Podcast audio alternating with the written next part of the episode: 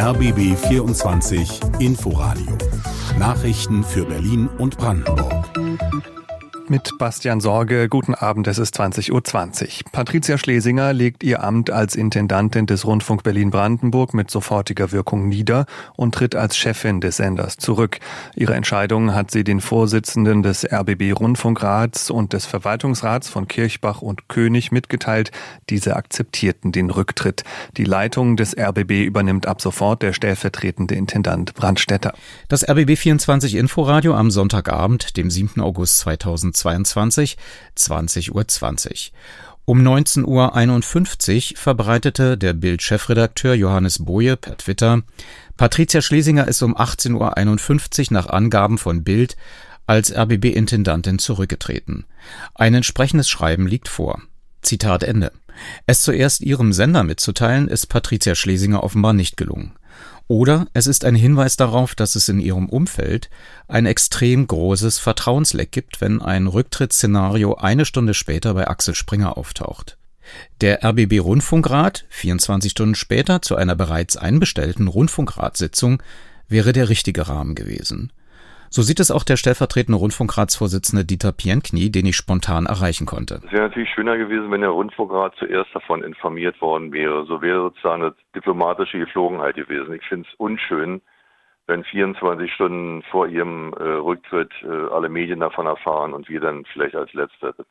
Der Stil ist nicht gut. Wie sehen Sie jetzt die Aufgabe des Rundfunkrats in der Sitzung? Wir wollten uns eigentlich morgen ein Meinungsbild äh, darüber bilden, wie der Stand der Dinge ist, wie weitere Prozedere ist und wie diese Taskforce aus Anwälten sozusagen agieren sollte und sie unterstützen, dass die Aufklärung sozusagen allererste Priorität hat.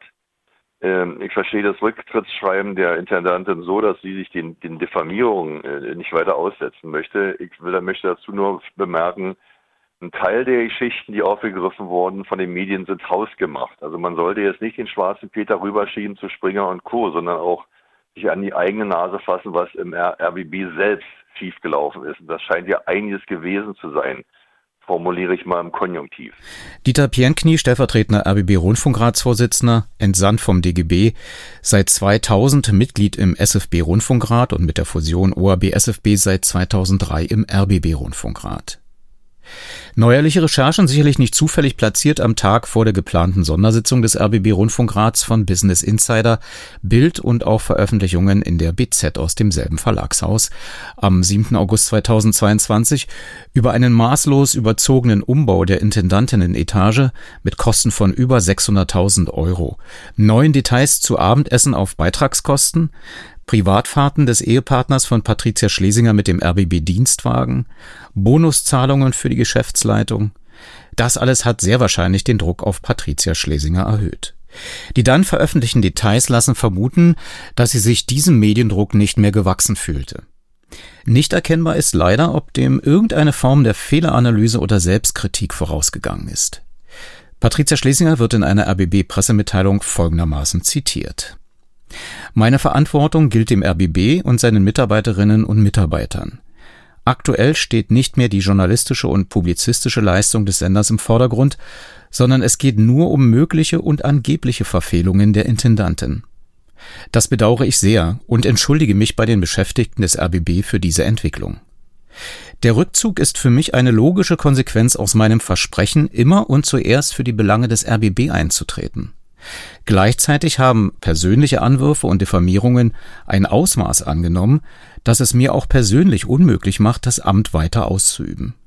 Ich hoffe, dass ich mit diesem Schritt die anstehende Aufklärung der Vorwürfe erleichtere. Der öffentlich-rechtliche Rundfunk steht unter hohem Rechtfertigungsdruck. Der RBB beweist linear und nonlinear jeden Tag, warum er für die Gesellschaft unverzichtbar ist. Dieser Aufgabe muss sich der RBB mit aller Kraft widmen können. Dem dürfen Vorwürfe gegen mich nicht im Wege stehen. Zitat Ende. Die Zeit nach dem Rücktritt wird in der nächsten Medienmagazin-Ausgabe vom 13. August 2022 zu besprechen sein. Mit wem und wie ausführlich ist zur Stunde in der Nacht zum 8. August nicht abschätzbar. Hören Sie jedenfalls den Medienmagazin Podcast auf der Basis der Medienmagazin Ausgabe vom 6. August 2022 mit dem Foto meiner ersten Gesprächspartnerin im Podcast Vorschaubild. Die drei Themen für Ihre Podcast-Schnellorientierung. RBB Compliance Untersuchungen, Frankreich und die Rundfunkgebühr, in Memoriam Joachim Jauer. Los geht's. Medienmagazin Podcast mit Jörg Wagner.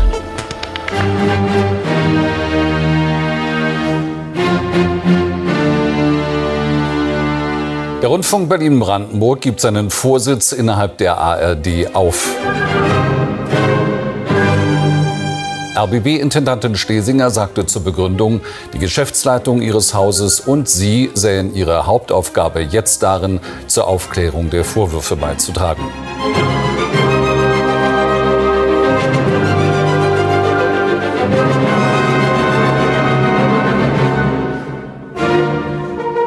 Eine richtige und eine wichtige Entscheidung, so die recht einhellige Reaktion der Brandenburger wie auch der Berliner Politik auf den Rückzug von Patricia Schlesinger vom ARD-Vorsitz. Patricia Schlesinger selbst wollte sich heute nicht öffentlich äußern. Dafür melden sich viele andere. Ich hatte das als richtigen und notwendigen Schritt, um weiteren Schaden vom öffentlich-rechtlichen Rundfunk abzuwenden.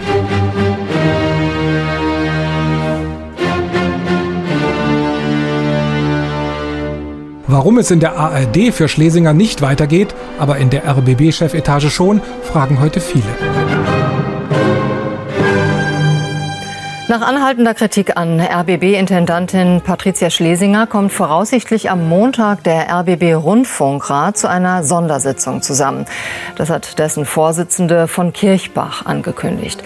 Das Gremium müsse sich darüber verständigen, ob das Vertrauen des Rates in Schlesinger als RBB-Chefin weiterhin gegeben ist.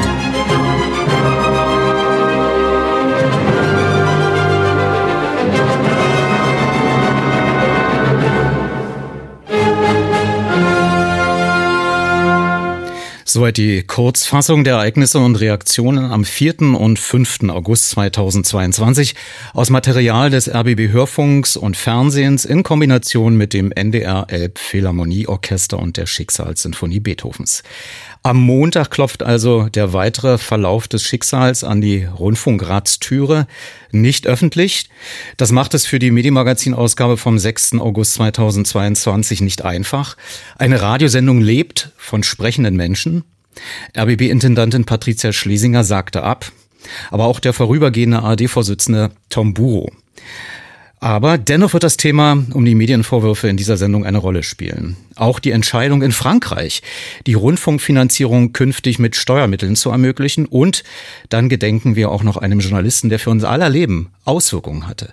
Und das alles wie gewohnt. Vom Mund zum Ohr auf dem Strahle der elektrischen Kraft.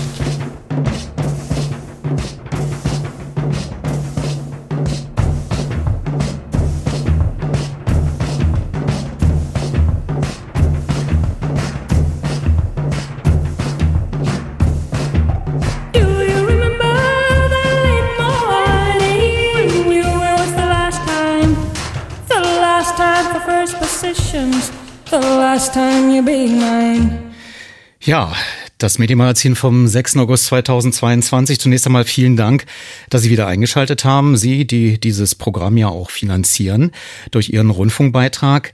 Letzte Woche haben wir schon einen kleinen Einblick bekommen in den Aufklärungsprozess innerhalb des Rundfunk Berlin-Brandenburgs durch die Personalratschefin Sabine Jauer.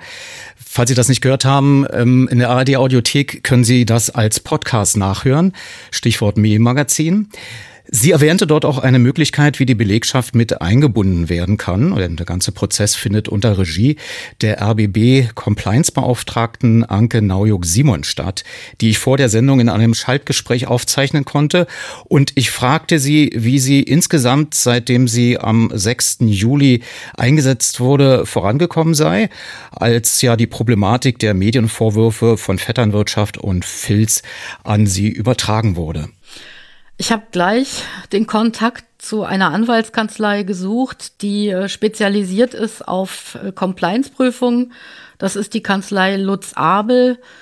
Die hat mehrere Standorte in Deutschland und an dieser Prüfung äh, sind äh, beteiligt Anwälte aus München und Hamburg mit unterschiedlichen Fachausrichtungen. Also zum Beispiel mit arbeitsrechtlicher Expertise und vor allen Dingen vergaberechtlicher Expertise. Und wir haben dann erstmal gemeinsam die Grundlage für die Arbeit der Anwälte geschaffen. Wir haben bewirkt, dass die Frau Schlesinger, die Intendantin, eine Dienstanweisung erlassen hat an alle Mitarbeiterinnen und Mitarbeiter, die die Mitarbeiter anweist, ähm, ganz offen alle Dokumente den Anwälten zur Verfügung zu stellen, auch vertrauliche und streng vertrauliche und auch alle Fragen ganz offen zu beantworten. Damit äh, verbunden ist eine äh, Entbindung von der Schweigepflicht auch. Und so in ähnlicher Weise hat sich Frau Schlesinger dann auch an die freien Mitarbeiterinnen und Mitarbeiter gewendet. Außerdem, ganz wichtig auch, äh, gibt es eine Amnestieregelung. Das bedeutet, dass die Mitarbeiterinnen und Mitarbeiter ohne Führungskompetenz, die aktiv an dem Aufklärungsprozess beteiligt sind, nicht befürchten müssen, äh, dass sie wegen Pflichtverletzungen, die sie auf Anweisung von ihren Vorgesetzten gemacht haben, arbeitsrechtlich belangt werden oder auch eine Strafanzeige befürchten müssen. Und für die äh, Führungspersönlichkeiten im RBB gilt diese, diese Amnestieregelung zwar nicht, diese Pauschale, aufgrund ihrer Vorbildfunktion, aber auch hier gibt es die Möglichkeit, individuelle Regelungen zu treffen. Da sollten die Führungsmitarbeiterinnen und Mitarbeiter sich dann direkt entweder an mich oder an die Personalabteilung wenden und dann wird da auch eine Lösung gefunden. Außerdem haben wir dafür gesorgt, dass ein elektronisches Hinweisgebersystem eingeführt wurde. Der Zugang ist äh, am vergangenen Freitag eröffnet worden. Da erhoffen wir uns noch weitere Hinweise, die dann eben auch anonym gegeben werden können. Die Prüfung wird eng begleitet, auch durch die amtierende Vorsitzende des Verwaltungsrats, Frau Dorette König, und ein weiteres Mitglied des Verwaltungsrats, Herrn Suat Bakir. Mit diesen beiden Personen bin ich auch in permanentem Austausch und es findet auch wöchentlich ein Jour fix mit den Anwälten statt, an dem die Verwaltungsräte und ich teilnehmen. Da wird über organisatorische Fragen der Untersuchung gesprochen, also nicht über irgendwelche Zwischenergebnisse. Ganz bewusst, die Anwälte wollen uns da auch außen vor lassen, damit sie ihre Arbeit in Ruhe erledigen können. Bevor wir auf das Hinweisgebersystem kommen, vielleicht noch mal kurz zurückgesetzt. Der Tagesspiegel hatte ja eine RBB-Stellenanzeige nochmal in seinem Newsletter besonders hervorgehoben, in der eine studentische Aushilfe mit 12 Euro Stundenlohn gesucht wurde. Und das sorgte natürlich für Irritation, weil mit einer studentischen Aushilfe äh, jetzt äh, die ganze Problematik aufgearbeitet werden soll. Was hat es denn damit auf sich gehabt? Diese Stellenanzeige hat die Personalabteilung schon vor Monaten veröffentlicht. Hintergrund war, dass ich äh, seit einiger Zeit die Intendantin darauf hingewiesen hatte, dass unsere RBB-Compliance-Regelungen an einigen Stellen überarbeitungsbedürftig sind. Und äh, im Frühjahr diesen Jahres hat Frau Schlesinger mir dann diese Aufgabe übertragen. Aber da ich allein aus Kapazitätsgründen nicht in der Lage war, das Ganze alleine zu bewältigen und auch keine Planstelle für meine Unterstützung bereitstand, ähm, ja, wurde dann dieser Weg gegangen. Also das war ein Versuch, einfach hier weiterzukommen in dieser Angelegenheit. Das hat mit der aktuellen Compliance-Untersuchung überhaupt nichts zu tun. Die Stellenanzeige ist schon viel früher veröffentlicht worden. Gut, dann kommen wir zu der aktuellen Compliance-Untersuchung. Es wurde gesagt, es wird keinen Zwischenbericht von der Anwaltskanzlei geben. Warum denn das? Die Kanzlei soll jetzt erstmal in aller Ruhe und mit der gebotenen Gründlichkeit alle Vorwürfe untersuchen, alle Dokumente. Na, haben wir denn die Ruhe überhaupt? Muss man nicht einfach schon mal ein bisschen was liefern, damit also sozusagen diese, diese Stille nicht durch Medien wieder mit neuen Vorwürfen gefüllt wird? Ja, das wäre zwar einerseits wünschenswert, schon die Stille füllen zu können, aber die Anwälte müssen jetzt wirklich gründlich arbeiten. Es nützt niemandem etwas, wenn sie jetzt mit irgendwelchen Zwischenergebnissen an die Öffentlichkeit geht und äh, äh am Ende dann doch durch weitere äh, Dokumente und, und Hinweise wieder ein ganz anderes Bild entsteht. Also eine umfassende Prüfung ist hier unerlässlich. Ja, aber nun wird ja mutmaßlich das von Ihnen angesprochene Hilfsmittel, äh, was nun installiert wurde, zusätzliche Daten liefern, also Stichwort Whistleblower oder Hinweisgeber. Ist dieses äh, Tool ähm, für alle gedacht, die sachdienliche Hinweise haben oder nur für Mitarbeiterinnen und Mitarbeiter des RBB? Das ist in erster Linie für Mitarbeiterinnen und Mitarbeiter gedacht. Und wo findet man das dann? Wo kann man sich da diesen elektronischen Zugang organisieren? Den Link findet man bei uns an prominenter Stelle im Intranet. Und wie wird nun die Anonymität sichergestellt? Die Anonymität wird durch einen mehrstufigen Anmeldeprozess mit selbstgewähltem Pseudonym und Kennwort erreicht. Allerdings kann die Anonymität des Hinweisgebers nur gewahrt werden, wenn nicht auch in den beigefügten Dateien oder auch aus dem Text selbst der Hinweisgeber Hinweise auf seine Person gibt. Und um das zu vermeiden, wird man aber in dem Anmeldeprozess automatisch auch immer wieder darauf hingewiesen, auf diese Gefahr und dass man das unbedingt vermeiden soll. Und es werden auch Tipps gegeben, wie man das vermeiden kann, Hinweise auf sich persönlich zu geben. Aber wie wird denn nun garantiert, dass diese Informationen nicht bei Medienportalen landen? Also zuweilen hat man ja den Eindruck, dass das RBB-Intranet ein öffentlicher Raum ist. Das ist durch eine ganz starke Verschlüsselungstechnologie ähm, sichergestellt. Dieses System ist auch umfassend ISO-zertifiziert und so weiter. Und es gibt ein Berechtigungskonzept, das auch wirklich sicherstellt, dass Empfänger nur die Kanzlei Lutz Abel ist. Kann man da jetzt alles ich sag mal, abwerfen an Frust, an Empörung? Oder erwarten Sie da schon gewisse inhaltliche Grobstrukturierung? Oder ist jeder Hinweis wichtig? Also wichtig ist, dass es um die äh, jetzt relevanten Sachverhalte geht. Denn die Anwaltskanzlei äh, kann nur diese Hinweise bearbeiten und es wäre ja eine Erschwernis für die, die Anwälte, wenn sie jetzt erstmal selektieren müssten, was ist relevant und was ist nicht relevant. Wann rechnen Sie persönlich mit einem Ergebnis dieser ganzen Arbeit, also der Recherche, der Auswertung auch des Whistleblower-Tools? Das kann man zum jetzigen Zeitpunkt leider noch gar nicht prognostizieren. Jetzt muss erstmal, es sind inzwischen 33 Gigabyte an Daten eingesammelt worden im RBB. Die müssen jetzt erstmal ausgewertet werden. Da hilft auch ein ein Tool äh, mit künstlicher Intelligenz, um Doppelungen, also dass einzelne Dokumente, die mehrfach eingereicht wurden, nicht äh, mehrfach gelesen werden müssen. Also das ist jetzt eine riesige Aufgabe, das alles erstmal zu sortieren und auszuwerten. Und eben zusätzliches kommt über das Hinweisgebersystem rein. Im Moment äh, kann man keine Prognose erstellen. Erst wenn alles Material ausgewertet ist und dann nur noch die Gespräche anstehen, äh, werden die Anwälte wahrscheinlich eine erste Prognose geben können. Aber die Intendantin hat ja schon mal eine Prognose abgegeben, sechs bis acht Wochen. Ist das realistisch? Ja, es ist nicht ausgeschlossen, sagen wir mal so. Klar, äh, der Druck ist groß, äh, möglichst bald etwas äh, zu liefern. Und im ersten Schritt hatten sich die Anwälte auch in dieser Richtung geäußert. Aber es war ihnen, als sie diese erste Prognose damals abgegeben hatten, in einem ersten kurzen Gespräch mit der Intendantin, sicherlich nicht äh, vor Augen gewesen, dass äh, so ein riesiges Volumen an Daten auf sie zukommt.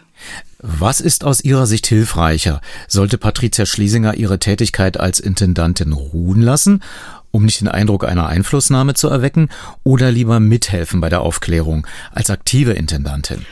Ähm, juristisch ist das Amt ruhen lassen eigentlich so gar nicht vorgesehen. Entweder legt man ein Amt nieder oder man führt es eben weiter. Also für die Aufklärung durch die Anwälte ist es völlig irrelevant, ob Frau Schlesinger im Amt ist oder nicht, weil die haben ihren Plan, wie sie jetzt vorgehen, wie sie die Dokumente auswerten wie sie das, wie sie die Gespräche führen und wie sie am Ende eine juristische Bewertung vornehmen. Da kann Frau Schlesinger gar keinen Einfluss drauf nehmen. Meint die RBB-Compliance-Beauftragte Anke Naujok-Simon. Vielen Dank für das äh, Gespräch, für den Einblick in Ihre Arbeit. Danke. Stuck in the middle.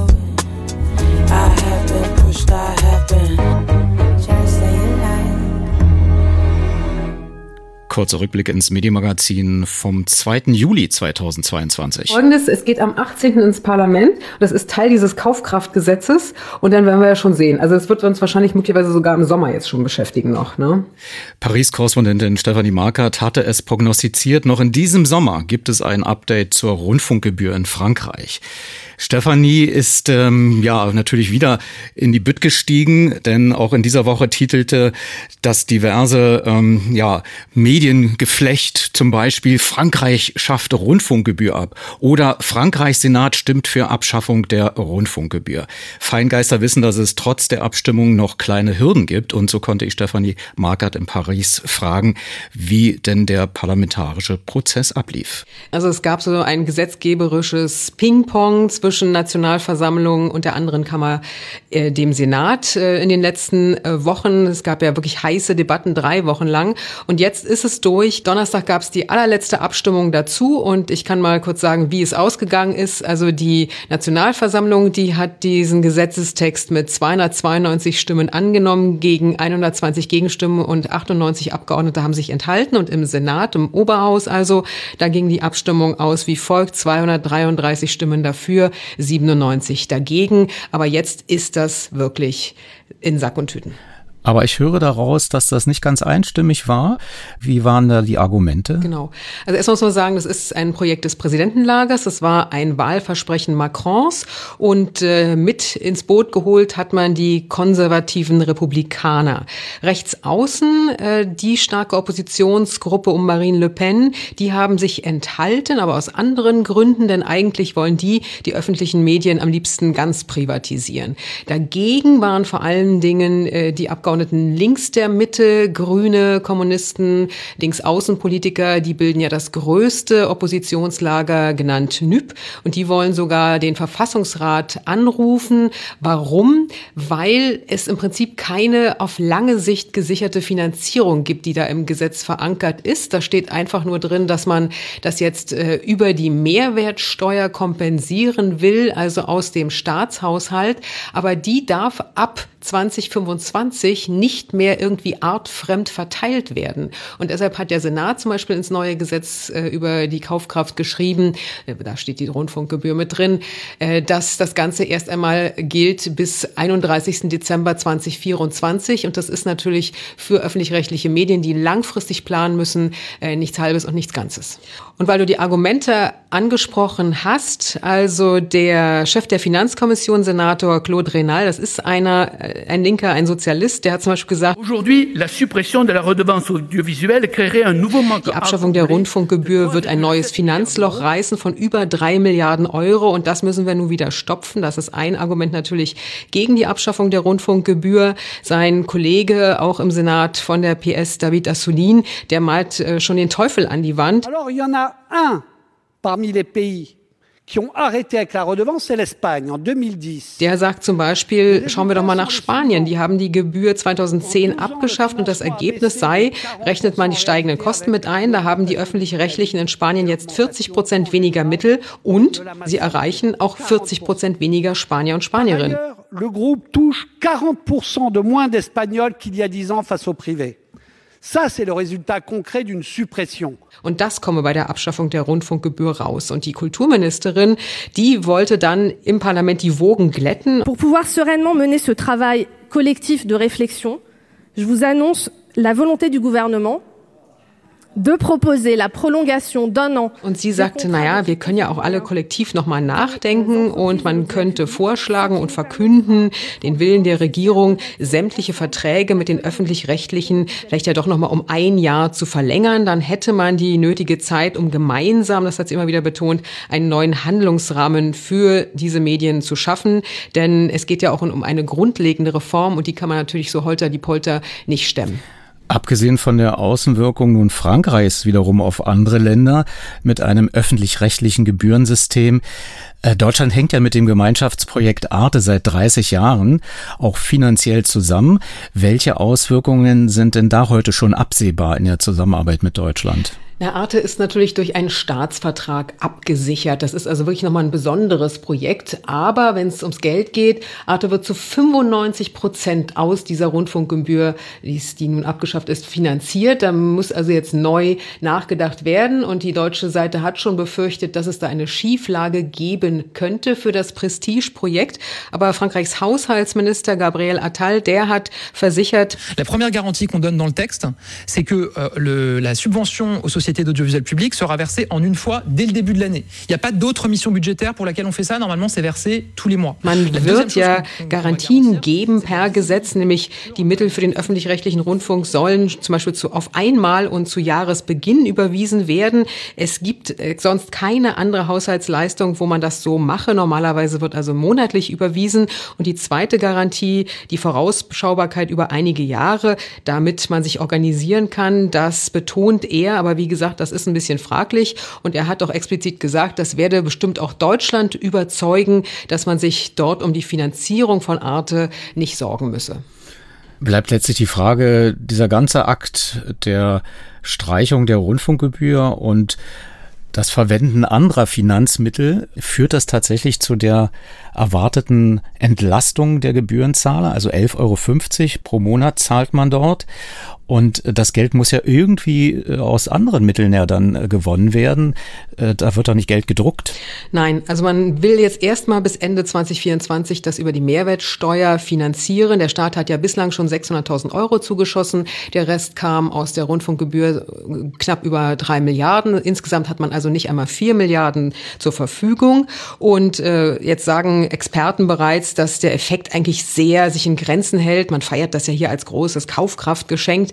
Die ärmsten Haushalte, die sind aber eh schon von diesen 138 Euro im Jahr befreit. Die gewinnen also gar nichts. Und wer bezahlt, für den sind es ganze 38 Cent am Tag. Und das werden die meisten Haushalte eigentlich wahrscheinlich gar nicht merken. Und deshalb sagt zum Beispiel der Medienexperte Philippe Bailly. Alors, il y a une valeur symbolique sur lesquelles on, on cherche à cristalliser le sentiment anti-impôt, en tout cas à, à, le, à le canaliser. Er sagt, das Ganze hat eher symbolischen Wert. Es soll die Anti-Steuerstimmung Stimmung kanalisieren. Und eine andere Expertin, Wirtschaftsprofessorin Françoise Benamou von der Pariser Sorbonne, die sagt zum Beispiel, Le budget de l'audiovisuel public, alors on pourrait se dire, mais c'est pas grave, sauf que la redevance était un élément de l'indépendance. Ähm, ja, man kann jetzt sagen, es wird jetzt anders finanziert aus einem anderen Topf und das sei vielleicht gar nicht weiter schlimm, aber sie betont, äh, die Rundfunkgebühr hat die äh, Unabhängigkeit der öffentlich-rechtlichen Medien garantiert. Nun würden sie abhängig werden von der extrem politischen Haushaltsdebatte de la discussion budgétaire qui, elle, est extrêmement politique. Und sie schlägt zum Beispiel vor, äh, eine progressive Gebühr doch für jeden Haushalt, aber unabhängig vom Vorhandensein eines TV-Geräts, so war es nämlich bislang, aber abhängig vom Einkommen. Aber damit ist man mit der grundlegenden Abschaffung der Rundfunkgebühr von diesem Vorschlag natürlich sehr weit entfernt. Und am 15. November, da wäre diese Rundfunkgebühr wieder eingezogen worden. Das macht man nun also nicht. Und ich denke mir, dass es im Herbst da nochmal heiß hergehen wird, äh, wenn man darüber nachdenkt, im französischen Parlament wieder in die öffentlich-rechtlichen dauerhaft finanziert werden können.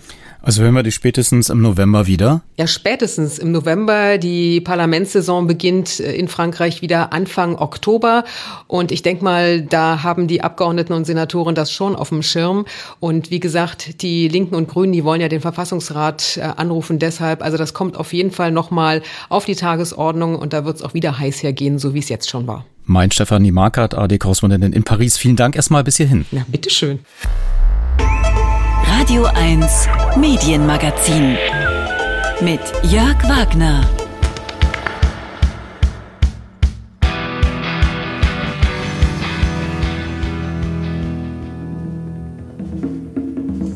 Folgender Titel von Santana stimmt uns auf das nächste Thema ein. Wer in den 70er, 80er Jahren schon ZDF empfangen konnte, erkennt die Musik mit Sicherheit.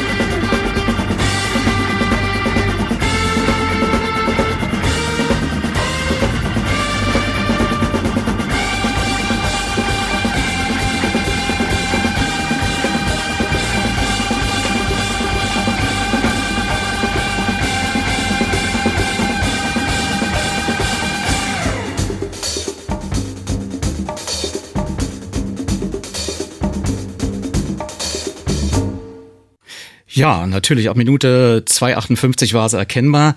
Santana lieferte die Vorspannmusik für die Sendung Kennzeichen D und Sie müssen nicht Shazam, das war Waiting. Und Kennzeichen D war ein Ost-West-Magazin vom zweiten deutschen Fernsehen. Kennzeichen D hatte einen Vorläufer. Die Sendung hieß Drüben und für diese Sendung abgeworben hatte Hans-Werner Schwarze, der zugleich auch der erste Kennzeichen D-Moderator war, äh, Joachim Jauer, abgeworben vom Rias damals, Mitte der 60er. Joachim Jauer starb, wie in dieser Woche bekannt wurde, im Alter von 82 Jahren am 29. Juli 2022. Er war sicher nicht nur für mich ein Ausnahmejournalist, er war auch zur richtigen Zeit am richtigen Ort, dazu gleich mehr. Ich konnte ihn 2013 zum 50. Geburtstag des ZDF länger interviewen und fragte ihn zunächst, wie es zur Sendung Kennzeichen D kam. Wir haben gedacht, es sei notwendig, im geteilten Deutschland etwas über die Terra Incognita, diesen weißen Fleck DDR, äh, zu berichten, die Menschen darüber in Kenntnis zu halten, was in Prenzlau, Pasewalk oder in Pirna passiert. Ähm, man konnte im Fernsehen zu der Zeit selbstverständlich äh, schon wunderbare Filme über Safaris in Ostafrika sehen, über die Antarktis, vielleicht sogar auch über die große Sowjetunion, aber nichts über die DDR. Wir haben dann regelmäßige Umfragen, unterstützt durch Allensbach gemacht, repräsentative Umfragen, was wissen Sie von drüben? Und dieses äh, katastrophale Unwissen äh, im Westen über die Landsleute im Osten war uns eine ständige Motivation, die Sendung weiterzumachen. Ich erinnere mich, wir haben beispielsweise gefragt, in welcher Währung äh, bezahlt man im Osten? In Mark, Krone oder Rubel? Und ähm, Rubel war am stärksten, Mark war äh, die zweite Position und einige meinten auch noch in Kronen würde man bezahlen. Dieses katastrophale Unwissen war sozusagen das ständige Motiv, diese Sendung zu machen, auch gegen das äh, Desinteresse des einen oder anderen im Westen Deutschlands.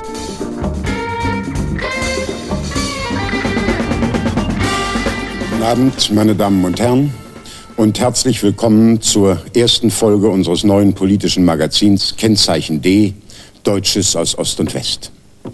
Eigentlich müsste ich Ihnen jetzt Versprechungen machen, was wir wollen, was wir nicht wollen, wie fair und objektiv wir sein wollen. Aber wer sagt sowas nicht von sich selbst? Schenken wir uns also die Sprüche und fangen wir an. Kennzeichen D war die Weiterentwicklung von drüben. Das lief eine Zeit lang parallel. Es war die Einsicht im Zusammenhang mit dem Grundlagenvertrag zwischen beiden deutschen Staaten und der sogenannten neuen Ostpolitik von Willy Brandt, dass man in einen Dialog eintreten muss. Ich habe Kennzeichen D, äh, wofür zum äh, Zeitpunkt der Gründung des Magazins noch die Trabis in Ost und die Daimler in West Reklame gefahren sind mit dem D-Schild. Ähm, äh, das, ich habe das immer mit Dialog, D wie Dialog übersetzt. Und später, als ich dann Korrespondent in der DDR war, äh, sogar als Devi Dolmetscher. Aber die SED hat uns sehr schnell unterstellt, wir würden mit dem Kennzeichen D ein Großdeutschland postulieren, was natürlich absoluter Unsinn war. Und sehr schnell, ab 1973, also nur anderthalb Jahre nach Gründung von Kennzeichen D, wurde das überdimensionierte Kennzeichen DDR eingeführt, was sich besonders groß ausnahm, weil die Trabis besonders klein waren. Joachim Jauer. Und äh, die Sendung Kennzeichen D wurde sogar, äh, so das wörtliche Zitat, zur Pflichtlektüre von Erich Honecker, dem äh, Generalsekretär der SED und dem Staatsratsvorsitzenden und Vorsitzenden und so weiter und so fort. Jedenfalls, Erich Honecker fand diese Sendung so wichtig und war immer wirklich erstaunt, woher die Kollegen, Journalistenkollegen so gute Informationen hatten. Joachim Jauer ließ der Osten nicht los. Er wurde damit zum Chronisten der europäischen Neuordnung, kann man sagen lang beschrieben, auch in seinem Buch Obi et Gorbi. Darin auch eine Episode, ähm, die wohl für uns die nachhaltigste für unser aller Leben sein dürfte. Das ist jetzt sehr groß gesprochen, aber ich empfinde das so. Obwohl dieses Datum in der Erinnerung der deutschen Geschichte nicht so fest verankert ist wie der 9. November 1989. Und das, obwohl er sozusagen der Anfang vom Ende war. Es ist nämlich der 2. Mai 1989. Da bekam äh, Joachim Jauer, der hat in Wien sein Korrespondentenbüro gehabt, aber eben auch für den Ostblock bereisenderweise in Ungarn Station gemacht, hat dort den 1. Mai gefeiert mit seinen Kollegen und bekam einen Hinweis aus dem ungarischen Außenministerium. Der Mann kam zu uns ins ähm, Hotel und sagte morgen früh um 8 Uhr oder 9 Uhr ist äh, eine äh, sehr wichtige Pressekonferenz in einem Ort namens Hedieshalom, Grenzort äh, von Ungarn nach Österreich. Heute noch der große Grenzübergang, der allerdings völlig offen ist, dank Schengen, zwischen Wien und Budapest. Und in der äh, Dorfschule von Hedieshalom sollten wir uns einfinden zu einer Pressekonferenz. Die Pressekonferenz, das war ein kleiner Raum, es waren vielleicht acht oder neun Kamerateams dort, die Pressekonferenz, äh, das Bild, vier oder fünf Offiziere vor einer Wandtafel und ein paar internationale Journalisten. Der Raum war ganz gefüllt. Ein Offizier fing an und sagte, der Friede muss bewaffnet sein und äh, wir sind äh, treue äh, Mitglieder im Warschauer Pakt ganz langweilig. Und dann kam ein zweiter und sagte, man hätte jetzt zwei Jahre lang äh, die Grenzanlagen zwischen Österreich und Ungarn geprüft und festgestellt, dass alles marode und verrostet ist und dass es ständig Unfälle mit Tieren gibt und die Elektrifizierung sei höchst gefährlich und äh, man müsste das alles wieder ersetzen und das würde Importware bedeuten für 200 Millionen, 250 Millionen Dollar. Dieses Geld hätten sie nicht und daraufhin hätten sie beschlossen, das Ganze, den ganzen äh, Drahtverhau zwischen Österreich und Ungarn abzureißen. Man muss sich das vorstellen, es sind zwei große Drahtverhauwände gewesen, in der Mitte ein Todesstreifen, auf dem äh, Militärfahrzeuge hin und her fahren konnten. Und das Ganze war elektrifiziert. Es gab auch Wachtürme. Und wir sind dann also mit äh, Bussen dorthin gebracht worden. Ich habe zunächst gleich in der Pressekonferenz gefragt, sagen Sie mal, ist denn das mit der DDR abgestimmt? Und der Offizier sagte, das ist eine innere Angelegenheit Ungarns. Und dann habe ich gesagt, aber Sie kriegen doch sehr viele Urlaubsreisende äh, aus der DDR nach Ungarn. Er, können die denn kommen? Hat er gesagt, das ist eine innere Angelegenheit der DDR. Das war sehr, sehr selbstbewusst in der Tonart. Dann sind wir mit Bussen in diesen äh, Todesstreifen gebracht worden. Dort war ein weißes Partyzelt aufgebaut mit Cola, Würstchen, und natürlich der unvermeidlichen Gulaschsuppe und es regnete. Und wir warteten, dann kam eine äh, Formation von Militärangehörigen mit äh, großen Handschuhen bis zum Ellenbogen und Bolzenschneidern und es kam das Kommando Elere vorwärts und dann fingen die an, den Draht aufzuschneiden.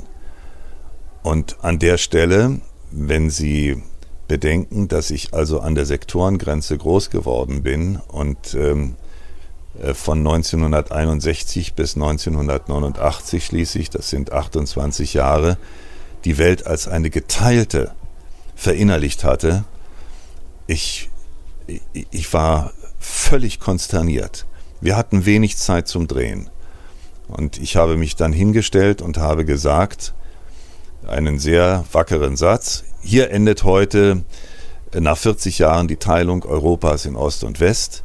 Was hier geschieht, wird unabsehbare Folgen haben für Deutschland, für Europa und insbesondere für die DDR. Ein historischer, ein bewegender Augenblick. Vor über 40 Jahren wurde quer durch Europa die Absperrung errichtet, die der britische Staatsmann Winston Churchill den Eisernen Vorhang nannte.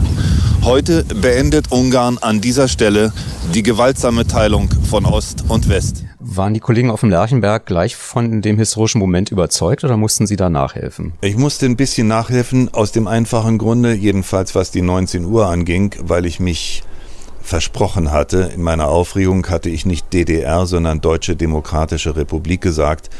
Äh, und das äh, war äh, anstößig. Und deswegen musste ich ein bisschen diskutieren, bis das dann tatsächlich im Programm erschien irgendwie nicht auszudenken, wenn plötzlich jemand beim ZDF auf dem Lerchenberg gesagt hätte, also jetzt, hier steht aber in der Dienstanweisung, Deutsche Demokratische Republik dürfen wir nicht sagen, dann wäre möglicherweise dieses Ereignis gar nicht um die Welt gegangen. Und ja, die Ausreisewilligen hätten nicht den Weg über Budapest und dann später Prag gefunden. Es ist anders gekommen. Damit ist Joachim Jauer vielleicht der wichtigste Mann für das ZDF. Und das nicht genug. Er war auch derjenige, der trotz eines Filmverbots in der Prager Botschaft am 30. September 1989 die legendären Balkonworte von Hans-Dietrich Genscher, dem Außenminister, ähm, einfing, obwohl eigentlich als Bundesaußenminister Hans-Dietrich Genscher gar nicht zuständig war für diese sogenannten innerdeutschen Beziehungen. Das war der Kollege Rudolf Seiters, äh, der Kanzleramtsminister. Aber der Ruhm gehört nun Hans-Dietrich Genscher. Eingefangen, wie gesagt, vom Kameramann von Joachim Jauer. Und dieser 2. Mai 89 und 30. September 89 im ZDF dürften damit zum Katalysator der politischen Ereignisse geworden sein und haben letztlich all unser Leben irgendwie doch verändert. Joachim Jauer. Das ist sehr freundlich und sehr hoch interpretiert. Wenn Sie in so einer Situation drinstecken, wissen Sie das nicht. Ich bin nicht dahin gegangen, um etwas in Gang zu setzen. Ich bin hingegangen, um zu informieren. Wenn es einen Vorsatz gab, dann war es der, durch Dialog vernünftigere Verhältnisse in den geradezu idiotischen Spannungsverhältnissen zwischen Ost und West zu haben. Ähm, von Hans-Werner Schwarze haben wir gelernt, solange wir miteinander reden, schießen wir nicht aufeinander. Und ich muss niemandem in Erinnerung rufen, dass es in den 70er, 80er Jahren nicht so besonders freundlich aussah zwischen Ost und West und dass manche Leute mit einem veritablen Schießkrieg gerechnet haben. Es gab die Aufrüstung mit SS-20 auf der einen Seite und mit den amerikanischen äh, Raketen auf der anderen Seite. Also, das war ja nicht so richtig fein. Und ähm, da sozusagen mit Dialog versuchen, zur Entspannung beizutragen, auch wenn es nur auf einem ganz einfachen Niveau war.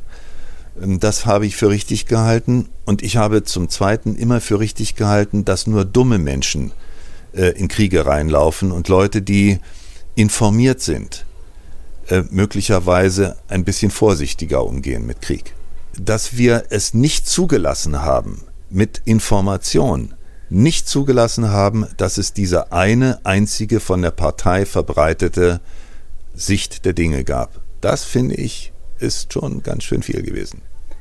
Jetzt kommt aber doch noch ein Aber, ein Wermutstropfen, denn offenbar ist das ZDF sich dieser Wirkung nicht so bewusst gewesen, dass man diese Traditionsmarke Kennzeichen D dann einfach geopfert hat Anfang äh, des Jahrtausends. Ist das ähm, normaler journalistischer Prozess, dass man dann auch ähm, Niederlagen einstecken muss? Oder sagt man sich, das wurde ja in anderen Sendungen fortgeschrieben, diese Tradition? Wie haben Sie es selbst empfunden damals? Ich habe das ähm, nicht für richtig gehalten. Aus dem einfachen Grunde, weil ich der festen Überzeugung war und zu Teilen noch heute bin, dass der Dialogprozess zwischen Ost und West das sich aneinander gewöhnen, das voneinander lernen, ähm, noch lange nicht abgeschlossen war und heute auch noch nicht abgeschlossen ist. Ich bin sehr viel in den östlichen Bundesländern unterwegs und ich bin sehr viel in den westlichen Bundesländern unterwegs. Und die Vorurteile und die äh, Unkenntnis äh, ist im Westen noch größer, noch immer größer über den Osten, wie das schon früher war, als umgekehrt aber die Unkenntnis und die Vorurteile im Osten gegenüber dem Westen sind nach der Wende gewachsen. Vorher waren die ja eigentlich dem Westen sehr zugeneigt. Und es ist viel gewachsen. Und es ist viel falsch gemacht worden im Zuge der äh, deutschen Einheit, weil man zu wenig voneinander wusste. Es haben sich halt 40 Jahre lang ähm, wenige Bundesbürger gefragt, mit welchen Brüdern und Schwestern wir uns da eigentlich vereinigen wollten. Es war nicht so furchtbar interessant. Ähm, und deswegen, deswegen äh, kranken wir im Prozess der deutschen Einheit an der einen oder anderen Stelle immer noch daran. Insofern hätte ich es für gut gehalten, wenn Kennzeichen D wie Dialog noch ein bisschen weiter gelaufen wäre.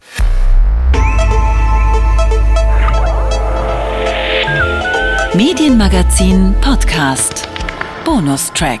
Im Podcast Bonustrack hören Sie die Outtakes des Interviews mit Joachim Jauer, das ich 2013 im ZDF Hauptstadtstudio führte und wegen der Überlänge nicht vollständig in der Radiosendung berücksichtigt werden konnte. Zunächst eine akustische Visitenkarte. Wer sind Sie und äh, als was würden Sie sich heute noch bezeichnen?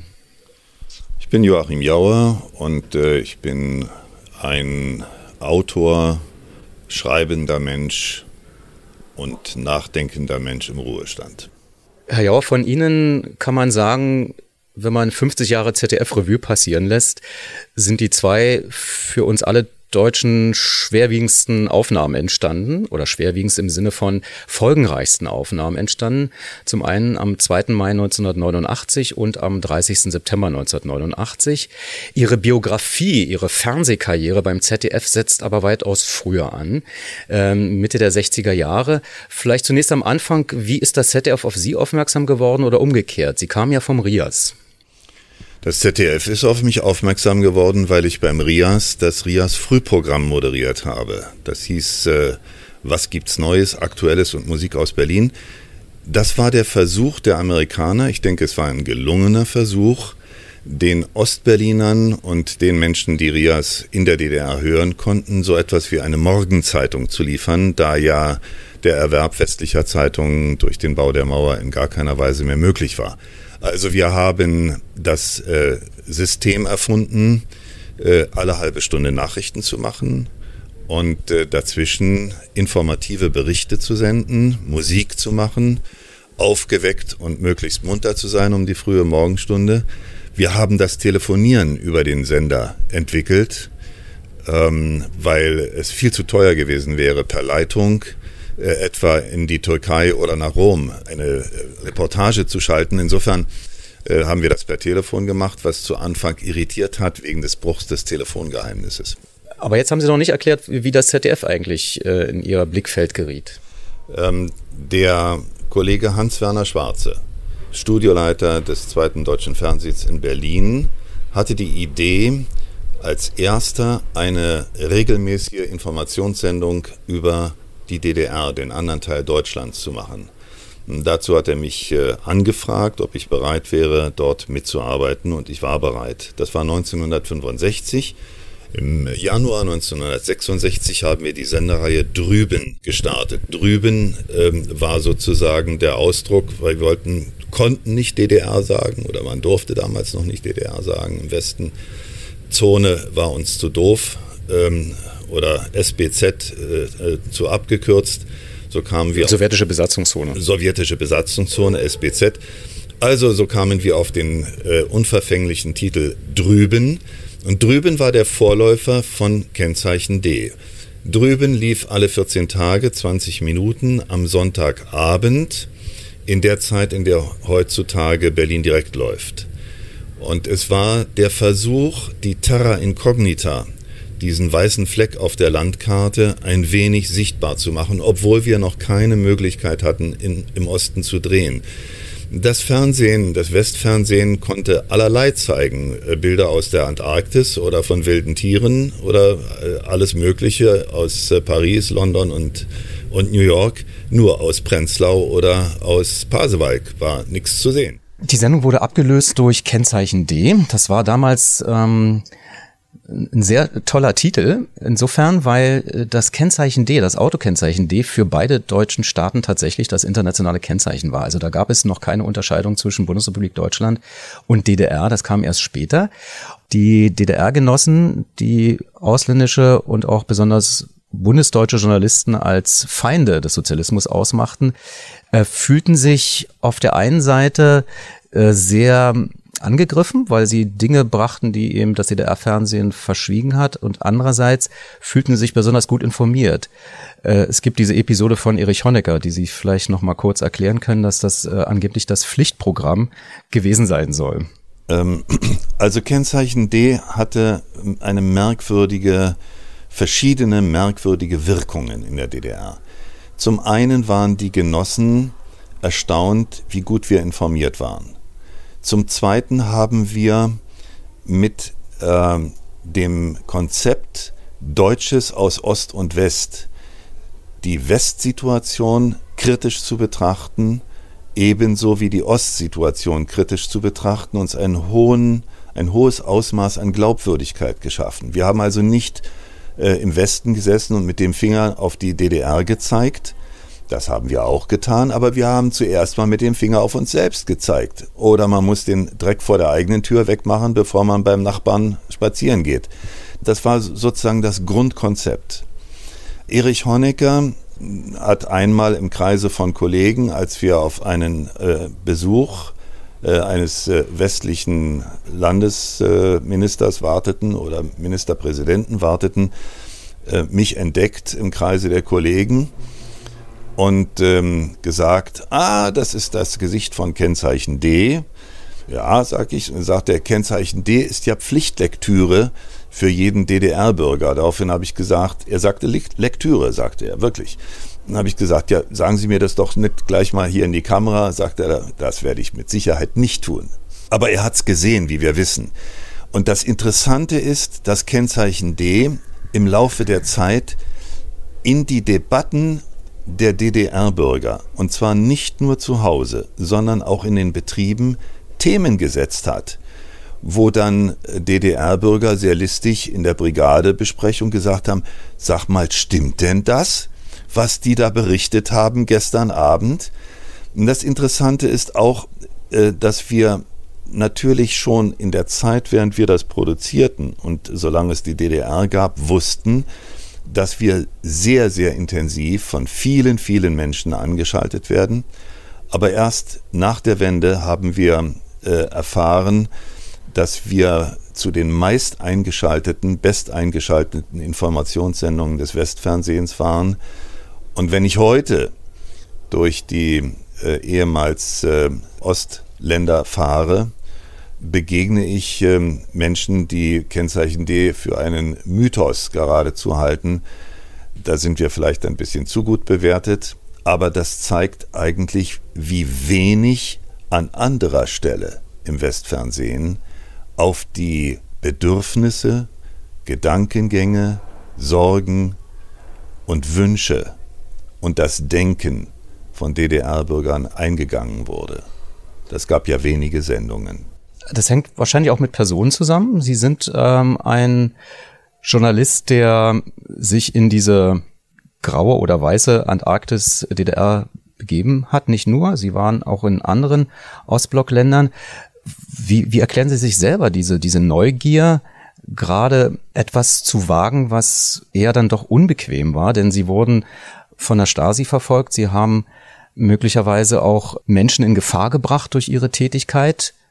Sie wussten darum es war nicht so der, der, der Washington-Korrespondentenberuf, wo man vom Weißen Haus seinen Aufsager macht und aber dennoch das Gefühl hat, was Wichtiges zu berichten, sondern sie haben hier tatsächlich sowas wie, wie, wie Neuland erschlossen. Was, was hat sie getrieben?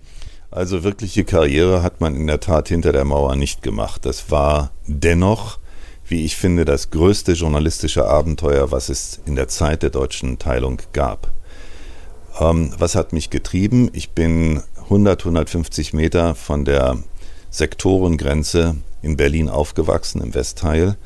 Als die Mauer kam, war für mich eigentlich unerträglich. Ähm, so wie es für Ostmenschen unerträglich war, nicht zu wissen, was im Westen passiert. Auf der anderen Seite so war es für mich unerträglich, nicht zu wissen, was auf dieser anderen Seite passiert, zumal ich Verwandte, meine Großeltern in Ostberlin hatte, hinter der Bornholmer Straße. Und das war einfach unerträglich. Sie waren Anfang 20, haben schon studiert. Ja. ja. Philosophie, Geschichte. Äh, klassische Philologie, Latein, Griechisch und Geschichte, ja. Und ähm, ich wollte das, ich wollte das eigentlich wissen. Und über Rias Berlin kam dann ähm, die besondere Hinwendung natürlich an den Osten, unterstrichen im Programm von Rias Berlin. Äh, und äh, so war, ging das dann seinen äh, sozialistischen Gang, wenn man so will. Ähm, und klar war natürlich sehr schnell, dass ähm, im Bereich der DDR-Berichterstattung es sehr, sehr wenige Leute gab, die sich darum kümmerten. Und folgerichtig bin ich nach einem Zeitraum von fast 20 Jahren, die ich in der DDR unterwegs war, mit zum Teil längeren Unterbrechungen, wo mich das große Haus nicht sehen wollte. Ich meine das im Osten, nicht das im Westen. Und folgerichtig war, dass ich dann anschließend äh, nach Osteuropa gegangen bin, wo ich, egal ob Polen, Tschechoslowakei, Ungarn, Bulgarien, Rumänien oder auch manchmal Sowjetunion, die Länder verglichen habe mit dem, was ich an real existierendem Sozialismus in der DDR gelernt hatte. Das war sehr spannend. Ich will das an einem Beispiel erklären. In Ungarn beispielsweise konnte man Mitte der 80er Jahre oder zweite Hälfte der 80er Jahre Westzeitungen morgens um 8 Uhr am Kiosk kaufen. Die Frankfurter Allgemeine Zeitung oder falls es einer nötig hatte, die Bildzeitung. Morgens am Erscheinungstag. In Prag war das am späten Nachmittag in den Hotels möglich, in den Devisenhotels. In Polen äh, zum Teil auch am Zeitungsstand, aber auch einen Tag später. In der DDR nichts. In Moskau konnte man sich zumindest das bestellen, äh, wenn man dort gearbeitet hat. In der DDR, als ich dann dort wohnte, vier, fünf Jahre lang, äh, als akkreditierter Korrespondent, bekam ich meine Westzeitungen in einem Giftpaket versiegelt von einem Sonderboten jeden Tag zugestellt. Ähm, versiegelt, damit bloß keiner irgendeinen Blick auf eine Schlagzeile werfen konnte. Das waren die Unterschiede. Und so gab es verschiedene Mentalitätsunterschiede auch. Man hat ja beispielsweise Ungarn immer die fröhlichste Baracke im sozialistischen Lager genannt. Ein anderer nannte es Archipel Gulasch. Ähm, das war ein völlig anderes Lebensgefühl. Es war nicht so verbiestert. Ähm, die Tschechen äh, waren auch äh, nicht so locker wie die Ungarn, aber sie waren ironisch, fast zynisch. Und die Polen waren gläubig. Mit den Polen war Sozialismus überhaupt nicht zu machen. Die gingen lieber in die Kirche als ins Parteibüro. Der nächste Outtake setzt dort an, wo der 2. Mai 1989 beschrieben wurde, das Durchtrennen des Stacheldrahts an der ungarisch-österreichischen Grenze, der Anfang vom Ende der Teilung. Ich weiß nicht, ob das jeder begriffen hat sofort. Ich äh, kleide das gerne in dem Zusatz, im Westen musste man ja nicht flüchten. Ich denke, dass die Menschen in der DDR, die das gesehen haben, es unglaublich schnell begriffen haben. Wie ich später äh, natürlich deutlich lange Zeit nach der Wende herausgefunden habe, äh, hat es offenbar aus allen Teilen der Republik, aus allen Bezirken der DDR, Meldungen der Staatssicherheit gegeben über einen sprunghaften Anstieg von Reisevorhaben, so hieß das, Reisevorhaben nach Ungarn. Und in der Tat war dann im Frühsommer, Ende Juni, Anfang Juli, Budapest Reiseziel von Tausenden von jungen DDR-Bürgern, überwiegend jungen DDR-Bürgern, Rucksacktouristen, die dann in Budapest und um Budapest herum äh, in den Parkanlagen schliefen, äh, auf Campingplätzen ähm, und warteten auf eine Möglichkeit, über diese grüne Grenze zu entkommen. Es sind schon zahlreiche, äh, haben es geschafft. Einige sind festgehalten worden. Niemand ist mehr ausgeliefert worden. Das ist sehr, sehr wichtig. Da gibt es nämlich ein zweites Datum, was auch wieder 2. Mai in der deutschen Erinnerungskultur vergessen ist, nämlich die Unterzeichnung der Flüchtlingskonvention der Vereinten Nationen durch Ungarn im März 1989. Das war der eigentliche Hammer, wenn man so will.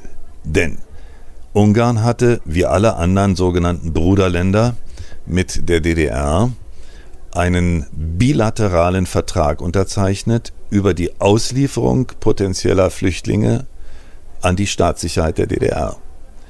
Und nun haben die die Flüchtlingskonvention der Vereinten Nationen unterzeichnet. Das war ein multilateraler Vertrag mit der ganzen Völkergemeinschaft und der verlangte genau das Gegenteil, einen Fluchtwilligen zu schützen und ihm zu helfen und nicht ihn auszuliefern.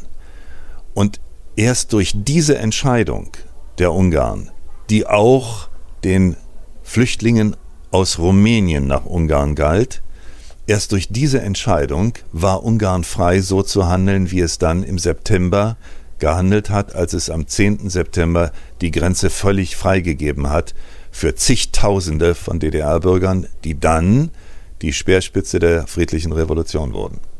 Sie haben selbst erwähnt, dass dieses Datum, Sie, Sie sprachen von vergessen wurde. Ähm, selbst beim ZDF ist man wohl offenbar sich dieser Sequenz gar nicht mehr so bewusst, dass man sie exklusiv hatte und dass eigentlich ihre Fernsehbilder diesen Prozess des Zerfalls ähm, des Ostblocks beschleunigt haben müssen. Denn Sie haben erwähnt, es gab sofort Reaktionen, weil man eben Westfernsehen geguckt hat, weil man das ZDF geguckt hat, dass das ein sehr komplexer Vorgang war. Das beschreiben Sie ja in Obi et Gorbi, dass also dazu viel gehörte. Dazu gehörte der Papst, der polnischer Herkunft war, der in Polen die Solidarność gestärkt hat. Dazu gehörte also auch ähm, äh, in Tschechien selbst oder damals noch Tschechoslowakei äh, die ganze Charta 77 Geschichte. Ich will das alles jetzt nicht äh, ausführen, das kann man nachlesen bei Ihnen. Aber dennoch, wenn man 50 Jahre ZDF hört, müsste man doch sagen, man ist eigentlich stolz darauf, dank Joachim Jauer, aber wenn man so die Feiern hört und sieht, kommt also gerade diese politische Dimension des ZDF ähm, meiner Einschätzung nach zu kurz. Wie sehen Sie es selbst? Das ZDF wurde von außen sehr gerne als Unterhaltungsdampfer bezeichnet im Vergleich zur ARD. Es selbst hat sich gerne als Informationssender gesehen. Insofern äh, würde ich mich freuen, wenn sich irgendjemand im Verlaufe der Feierlichkeiten noch an den 2. Mai 1989 und Folgen erinnern würde. Im Augenblick weiß ich nicht, ob man sich daran erinnert. Ähm, das hat möglicherweise Gründe. Äh, der 2. Mai 1989 ist in der deutschen Medienlandschaft insgesamt vergessen. Es gab neben meinem Bericht einen einzigen ausführlichen Bericht, der war in der Süddeutschen Zeitung. Der Kollege, der das geschrieben hat, war damals auch dabei in Hedje Schalom. Ansonsten waren es minimale Notizen über diese sensationelle Öffnung des eisernen Vorhangs. Es war ja sozusagen mit dem ersten Loch in dieser hermetischen Grenze, die von der Ostsee bis zur Adria führte, damit war ja, wenn man so will, wie mit einer Nadel in einen Luftballon gestochen. Die Luft raus. Ähm, diese, die letzte, der letzte Schlussstein in dieser hermetischen Grenze war ja die Berliner Mauer. Und äh, die Öffnung des eisernen Vorhangs bei Hedje Schalom ist sozusagen der Beginn des Falls der Berliner Mauer. Das hat einen logischen Zusammenhang. Ähm, dieses Datum ist insgesamt vergessen alle deutschen Medien, die großen Zeitschriften, auch die überregionalen Tageszeitungen, zeigen als Öffnung des Eisernen Vorhangs stets ein Schwarz-Weiß-Foto, in dem der österreichische Außenminister Alois Mock und der ungarische Außenminister Gyula Horn mit Bolzenschneidern an einem Stück Draht herumschnippeln. Dieses Foto ist entstanden sieben Wochen nach der Öffnung des Eisernen Vorhangs, als es gar keinen Eisernen Vorhang mehr gab. Der Generaloberst Scholloy, ein Ungar, hat darüber ein Buch verfasst, in dem er mitteilt, äh, dass für dieses Foto eigens ein äh, Stück Stacheldraht äh, gebaut worden ist von zweieinhalb Meter Länge. Da man aber keinen Stacheldraht zur Verfügung hatte, hat man glatten Draht genommen. Es handelt sich um ein Wahlkampffoto für Alois Mock. Und weil es aber die Deutschen weniger interessiert hat als der Mauerfall, kann man dieses Foto einfach zeigen und damit war dann eben der eiserne Vorhang beseitigt. Die zweitwichtigste Sequenz, so würde ich sie bezeichnen, ähm, drehten sie mehr oder weniger äh, konspirativ. Ähm, das war am 30. September 89, als Hans-Dietrich Genscher, der Außenminister der Bundesrepublik Deutschland, auf dem Balkon der Botschaft verkündete, dass die Ausreise der dort in die Botschaft Geflüchteten von der DDR genehmigt worden sei. Diese Bilder sind ähm, fast amateurhaft, so hat man zumindest den Eindruck, auf einem schlecht ausgeleuchteten Balkon äh, ziemlich weit weg stehend, aber das war ihr Kameramann, ein Profi. Vielleicht können Sie kurz sagen, wie diese Aufnahme entstand und warum sie für so wichtig gehalten äh, wurden im Vorfeld von Ihnen in der Einschätzung, dass dieser, äh, dass dieser Wunsch Hans-Dietrich Genschers, dort keine Kameras zuzulassen, äh, von Ihnen sozusagen nicht geachtet wurde. Die Geschichte ist ganz einfach. Wir haben schon tagelang als Chronisten die Vorgänge in der Prager Botschaft beobachtet. Sie kennen alle die Bilder am Zaun mit den Menschen, die da über den Zaun geflüchtet sind, rübergezogen wurden, Kinder, die herübergereicht wurden, Menschen, die hinter dem Zaun standen. Das haben wir tagelang gemacht. Dann ging unsere Kamera kaputt. Und ich habe aus Mainz eine Ersatzkamera bestellt. Inzwischen haben meine tüchtigen Kollegen die erste Kamera wieder in Gang gebracht, sodass wir am Tag der Ankunft von Hans-Dietrich Genscher und Rudolf Seiters, der der eigentliche Manager dieser Geschichte war, Kanzleramtsminister? Kanzleramtsminister Rudolf Seiters, zuständig für die innerdeutschen Beziehungen. Hans-Dietrich Genscher war für die innerdeutschen Beziehungen in gar keiner Weise zuständig, denn die DDR war für uns ja nicht Ausland und er war Außenminister. Nun gut. Wir hatten also an diesem Tag zwei Kameras. Kamera 1 war am Eingang der Botschaft positioniert, wo die Herren Genscher und Seiters eintreffen sollten. Und zu Kamera 2, meinem damaligen Assistenten Stefan Radke, habe ich, mit dem habe ich vereinbart, dass er hinten zu den Menschen geht, wie wir das bei Kennzeichen.de immer gemacht haben. Wir gehen zu den Menschen. Und es war dunkel. Und äh, ich denke, ein versierter Kameramann oder ein schon sehr erfahrener Kameramann hätte gesagt, nee, hier drehe ich nicht, das ist dunkel. Und Stefan Radke hat die Kamera auf den Zaun aufgelegt, sodass sie sicher war. Und äh, als er sah, dass dort auf dem Balkon ein Scheinwerfer angestellt wurde, na, hat die Kamera laufen lassen. Es sind auch praktisch keine Bilder. Es sind ganz wenige äh, Schatten, Schemen, die man da sieht. Das Wichtige ist der Ton wie beim Fernsehen so häufig der Ton wichtiger ist als das Bild. Wir sind zu Ihnen gekommen, um Ihnen mitzuteilen, heute Ihre Ausreise aber die Frage ist dennoch, warum äh, meinen Sie, hat ähm, äh, Seiters oder auch meinetwegen Genscher äh, diese Situation ähm, deckeln wollen. Also warum wollten die nicht die Öffentlichkeit haben? Also es war ja wirklich schlecht ausgeleuchtet und sie, sie haben fast so ein bisschen äh, aus der Hosentasche filmen müssen. Ne? Das kann ich Ihnen nicht sagen. Äh, ich weiß nicht. Äh, also es war kein Kamerateam, vielleicht ist das die Erklärung. Es war kein Kamerateam zugelassen, in die Botschaft zu kommen. Das war auch richtig so, ähm, weil ähm, die Aufregung und die Irritation unter den tausenden Flüchtlingen groß genug war da also noch mit einem Kamerateam sozusagen die, die schon, schon äh, große Nervosität noch weiter zu unterstützen, wäre nicht gut gewesen. Es gab für mich eine äh, wirklich anrührende Szene am Zaun.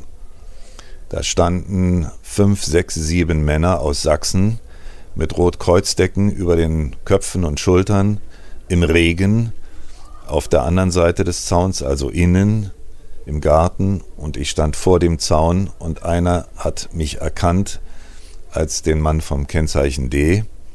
Es gab zu der Zeit eine Reklame bei ARD und ZDF, die hieß bei ARD und ZDF sitzen Sie immer in der ersten Reihe und dieser Herr sagte unter dem Gelächter seiner Leute, im Regen stehend, bei ARD und ZDF stehen Sie immer in der ersten Reihe. Das war sehr schön.